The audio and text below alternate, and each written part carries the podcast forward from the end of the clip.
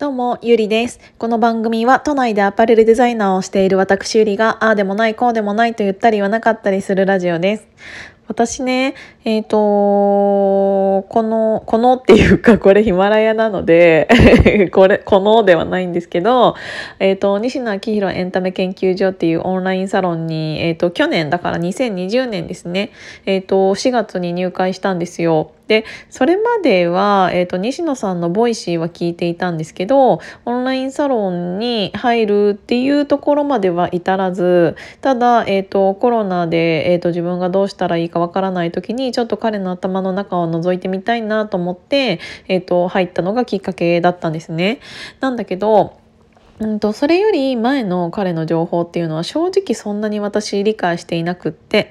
でオンラインサロンの中のこととかも全然わからなかったし本当に Voicy で彼が喋っている、えーとちょっとした情報とか、えっ、ー、と、まあ、えっ、ー、と、なんて言うんだろうな、仕事に対してだったり、社会に対してだったりっていうところの考え方っていうものをベースにいろいろお話を聞いていたっていうぐらいだったので、そんなに過去の、えっ、ー、と、西野さんの、えっ、と、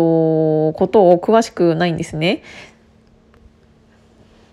でこの間ちょっとあの私がオンラインサロンメンバーっていうのでで去年か去年も10月の31日にもちろんハロウィンというものが行われたんですけどその時に、えーと、友達がねそういえばなんか結構5年前ぐらいになんかあのあの人のアンチが渋谷でゴミ片付けたやつあったよねって言ってたの。で私それ知らなくて皆さんん知ってます？私それなんかあの聞いてめちゃめちゃ面白かったんですけど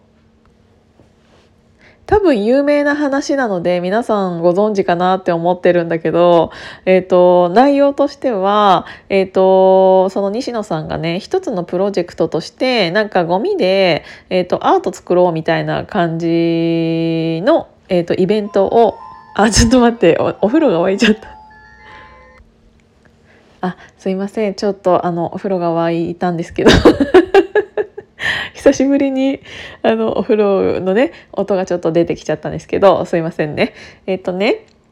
その渋谷のハロウィンの後って絶対にゴミが結構出てくるじゃないですか。でそのゴミをみんなで11月1日に、えーと、朝からね、えーと、ゴミを拾ってそのゴミで何か作ろうよっていう企画だったらしいんです。でその企画を、えーと知ってあの2チャンネルで知った人たちがあ2チャンネルで知った人たちっていうか知った人たちの中で、えーと、結構西野さんのアンチって、まあ、今でも多いのかもしれないけどその時もめちゃめちゃ多かったみたいでね。でそれを、うんと耳にした2チャンネルの人たちがあいつがゴミを11月1日に拾う前に俺たちで拾っちゃおうぜみたいなので 渋谷のゴミをなくしちゃってであのな拾うものがなくなっちゃえばその企画自体がおじゃんになっちゃうからなんかそれやろうみたいな感じになってあの2チャンネラーたちが一致団結してあの渋谷のゴミを夜中から あの集めまく拾いまくったっていうあのやつがあったのをそれを聞いてその後私もちゃんと調べたんですけど本当にね今喋った通りでもうめちゃめちゃいいやつじゃんみたいななんかもうアンチなのにまあ確かに西野さんのアンチなわけだから別に渋谷の街が綺麗になったことがねそれはそれですごい良かったなとは思うんだけどなんかアンチなんだけどいいやつじゃんとか って。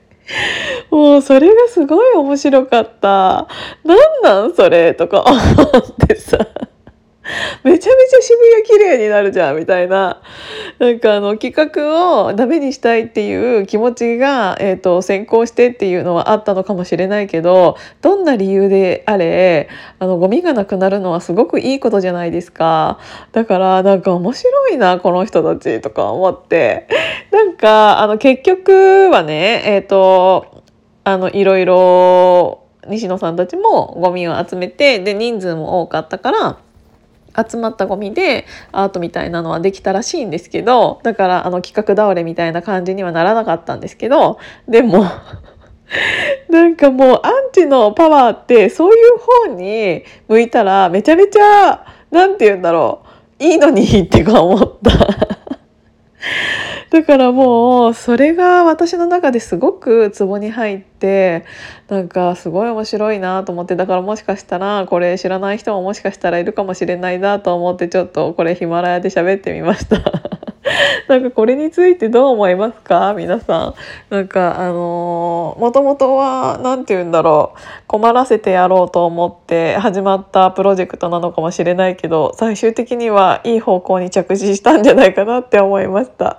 こういうのが増えたらまあ企画としてはね困ることもあるのかもしれないけどただただいいことが行われているのでそれは良かったんじゃないかなって思いました。